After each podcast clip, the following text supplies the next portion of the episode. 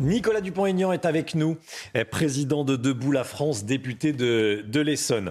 Euh, on va commenter euh, les différents points d'actualité, évidemment.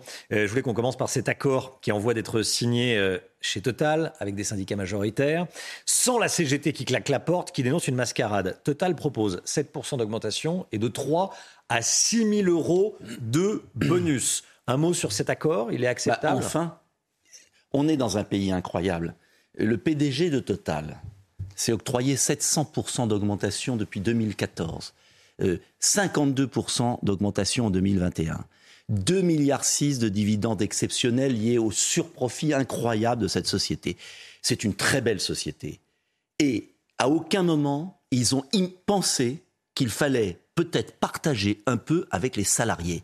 Et il a fallu que les Français vivent un enfer depuis une semaine que le gouvernement n'a pas vu, il a fallu que nos concitoyens soient pris en otage pour que, enfin, il y ait euh, le minimum, c'est qu'une société qui accumule autant de profits en fasse partager ses salariés qui travaillent dur. C'est tout. Donc vous comprenez la colère des salariés de, je, je comprends la colère des salariés français. Et je ne comprends pas comment le gouvernement n'a pas pu, depuis des mois, parce que ça fait des mois que ça dure, envoyer un message clair. Il est normal que des entreprises gagnent de l'argent. Il est inadmissible que dans la société française, des patrons du CAC 40 s'octroient des dizaines de millions d'avantages et ne comprennent pas que leur entreprise est en péril s'ils ne redistribuent pas une partie des profits aux salariés qui font face à une inflation qui n'est pas de 6%, qui est bien plus élevée. L'inflation des produits alimentaires est entre 15 et 20. Donc, je, je crois que dans cette affaire, est-ce qu'un jour, on pourra, dans notre pays, anticiper Et si le gouvernement avait été plus ferme depuis hmm. des mois, en disant, quand il y a des super profits, on les partage. Euh, quand, euh, quand on a été à l'Assemblée, je me souviens, euh, à demander une baisse du prix du carburant. On a obtenu cette ristourne grâce aux, minorités qui sont majoritaires. Hmm. mais elle va s'arrêter là. en fait, le gouvernement ne comprend pas ce qu'est la France qui travaille, qui a besoin d'essence, qui se lève tôt le matin voilà, ils comprennent comment pas. On est, ils sont comment on en est arrivé à cette, euh, à cette situation? Qu'est-ce qui s'est passé? Pourquoi est-ce que euh, cette situation n'est pas remontée à Matignon ou à l'Élysée? Quel est votre point de vue? Le mépris. Vous savez, moi je les vois à l'Assemblée. Euh, le mépris. Ils n'ont toujours pas compris ce qui se passe. Ils vivent enfermés à Paris, dans les beaux quartiers, ils sont en trottinette, à vélo. ça fait des, des, des mois qu'on alerte, que j'alerte sur ce que coûte enfin, quand on travaille, j'étais dans la Creuse. Euh, quand vous faites 50 km aller, 50 km retour pour aller simplement travailler au SMIC, et que vous pouvez plus remplir le plein de votre voiture, il y a bien un moment, il faut comprendre ça.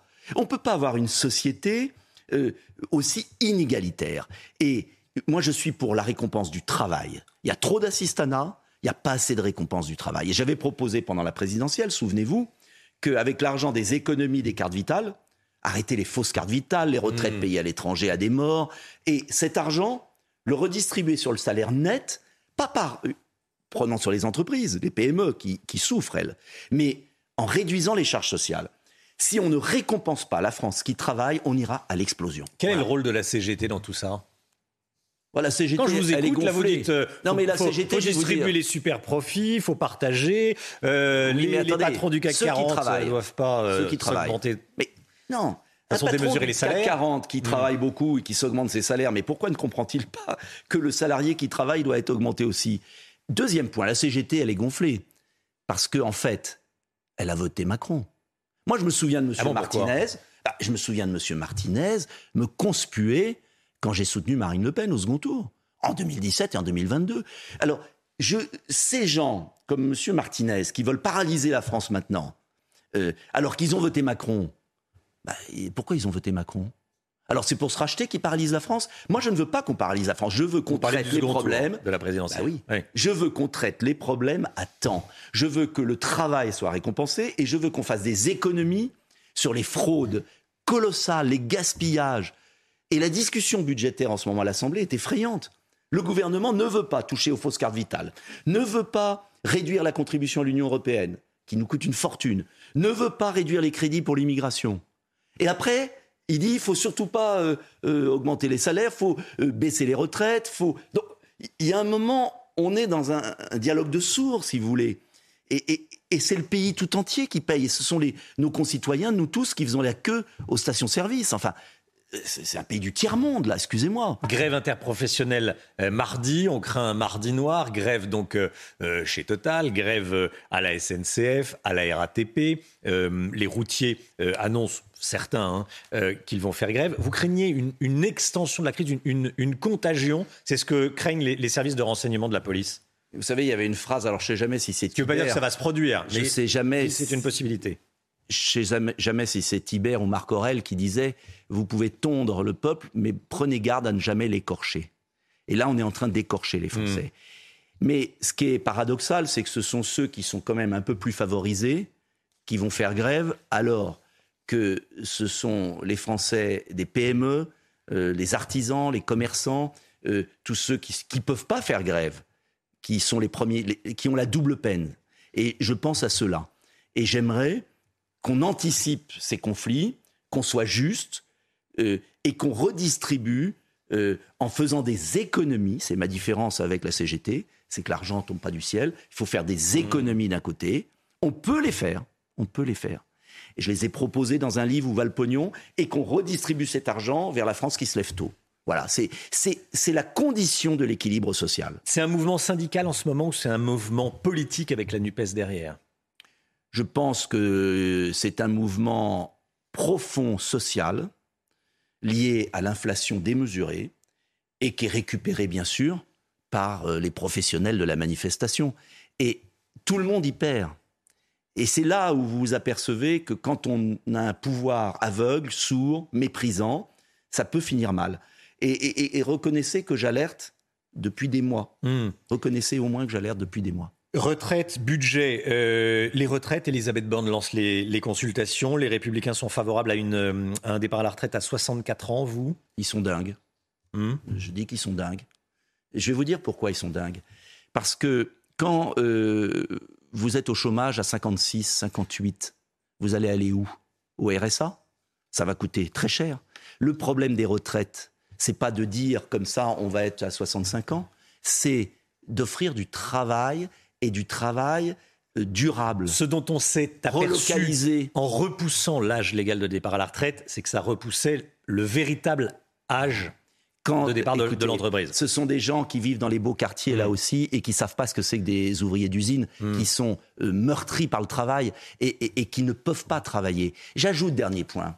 Euh, le régime est excédentaire cette année. Contrairement à ce qu'on nous dit, les hypothèses du comité d'orientation des retraites sont biaisées. Il y aura un déficit allez, de 7 milliards, ils disent. Et vous savez combien coûtent les fausses cartes vitales? 20 milliards. Vous savez combien coûte l'Union européenne? Pour subventionner la Turquie, les délocalisations en Pologne 10 euh, milliards nets. Vous savez combien coûte l'immigration?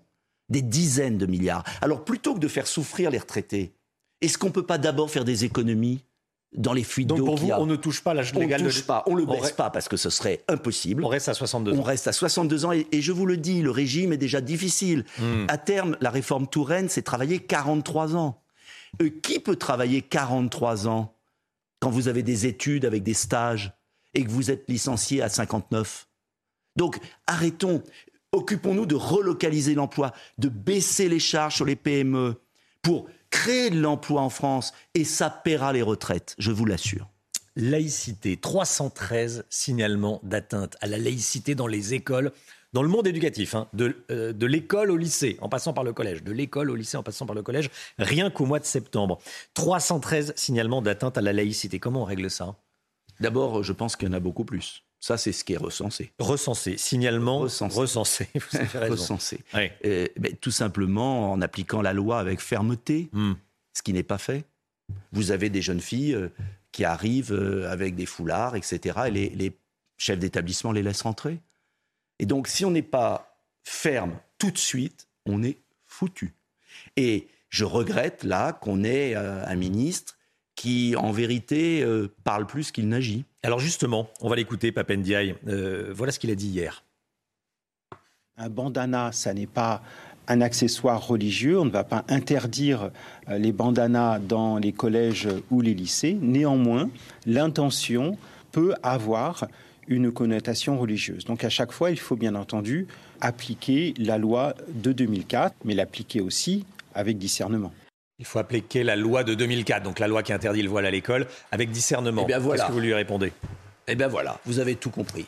Avec cet homme-là, vous êtes sûr que demain, il n'y en aura pas 300, il y en aura 3000.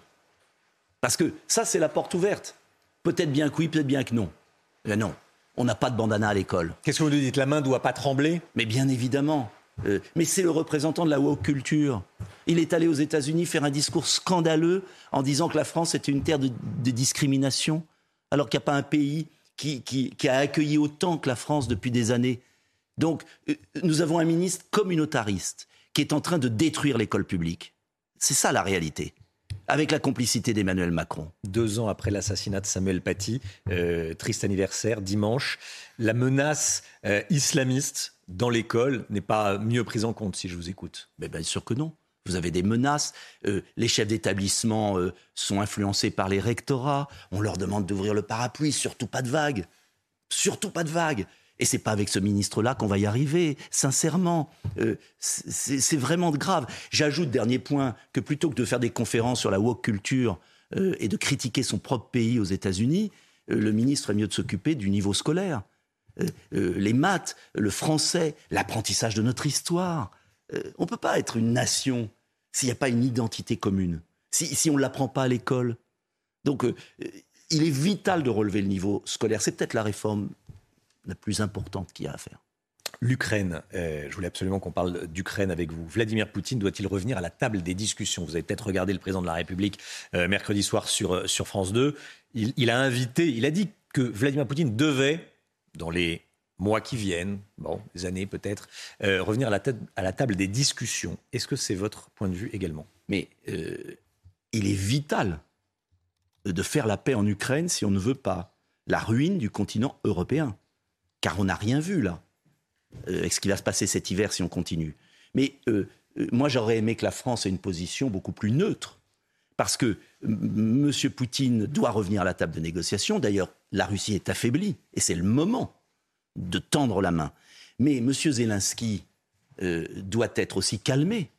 Quand j'entends M. Zelensky dire qu'il veut tuer chaque Russe jusqu'au départ de Poutine, c'est plus la défense de l'Ukraine c'est la destruction de la Russie. Et j'estime qu'aujourd'hui, on ne doit plus livrer d'armes à l'Ukraine pour calmer Zelensky, qui s'est livré à des actes de sabotage, le pont de Crimée, euh, le gazoluc qui a sauté, c'est pas sans doute pas la Russie. Vous mettez Poutine et Zelensky sur le même plan. Exactement. Euh, Zelensky est à va-t-en-guerre, soutenu par l'Union européenne avec des déclarations de folie de M. Borrell cette nuit, de Mme van der Leyen, qui est accusée en plus de corruption, euh, euh, c'est pas possible de continuer comme ça. Alors, je ne cherche pas à excuser Poutine. Poutine est l'agresseur. Mais est-ce qu'on va jouer la ruine de l'Europe avec une crise économique sans précédent, une crise sociale, un effondrement au profit des États-Unis et de la Chine, euh, le, monde, arabe et l'Afrique qui sont en train de partir vers la Chine et la Russie, l'isolement de la France, ou est-ce qu'on met les cartes sur table en disant aux deux protagonistes, maintenant, on arrête. Euh, la Russie est affaiblie, il fallait des sanctions au départ. Maintenant, il est urgent de faire la paix. J'aurais aimé que la Mais quel est le poids réel de la France? Mais parce que la France aurait pu avoir un au milieu de l'Union européenne et avec Joe Biden. Mais parce que la France, les Américains. La France n'est plus indépendante. Euh, regardez Erdogan. Erdogan va, en fait, Erdogan, le président, le premier ministre, le premier président turc, euh, est en train de faire ce que Jacques Chirac, Dominique de Villepin, le général de Gaulle aurait fait euh, s'ils avaient été là aujourd'hui. C'est-à-dire qu'au lieu d'être les petits télégraphistes de la Commission de Bruxelles, euh, si la France avait été la France, elle aurait condamné la Russie, mais elle aurait aussi raisonné l'Ukraine. Et la France aurait pu être ce, faiseur de paix. Non, elle laisse le rôle à la Turquie. C'est quand même triste de voir notre pays, euh, comment dire, abîmé dans son rôle international. Et, c'est ça qui me fait de la peine le plus aujourd'hui, c'est que la France n'est plus la France. Vous appelez à bloquer les livraisons d'armes à l'Ukraine Là, je française. pense qu'il faut maintenant dire à Zelensky, stop. Et j'aimerais d'ailleurs que le Parlement français se prononce, parce que petit à petit, nous sommes entraînés vers la co-belligérance. Une chose est de défendre la souveraineté ukrainienne, une autre est de rentrer dans une spirale d'un conflit qui peut ruiner l'Europe. Ruiner l'Europe, vraiment. Euh, regardez nos PME avec la hausse du prix de l'électricité, et Emmanuel Macron qui veut toujours pas revenir à un prix national, comme en Espagne, toujours pas. Il dit qu'il va le faire, mais c'est toujours pas fait. Euh, les PGE des entreprises, nos PME n'arrivent pas à rembourser. Les prêts garantis par l'État. Oui. Donc, hmm. il y, a urgence à agir. Vous savez, on est un peu comme sur un navire qui est en train de couler. La France, le navire France coule, et le capitaine dit c'est la faute des Français, alors que c'est lui qui a creusé des, qui a fait des trous dans la coque. Enfin, c'est quand même. Il y a urgence à faire la paix en Ukraine pour donner du répit au continent européen, reconstituer nos forces et avoir une initiative de paix. Nicolas Dupont-Aignan, président de Debout la France, député de l'Essonne, merci d'être venu ce matin sur le plateau de la, de la matinale.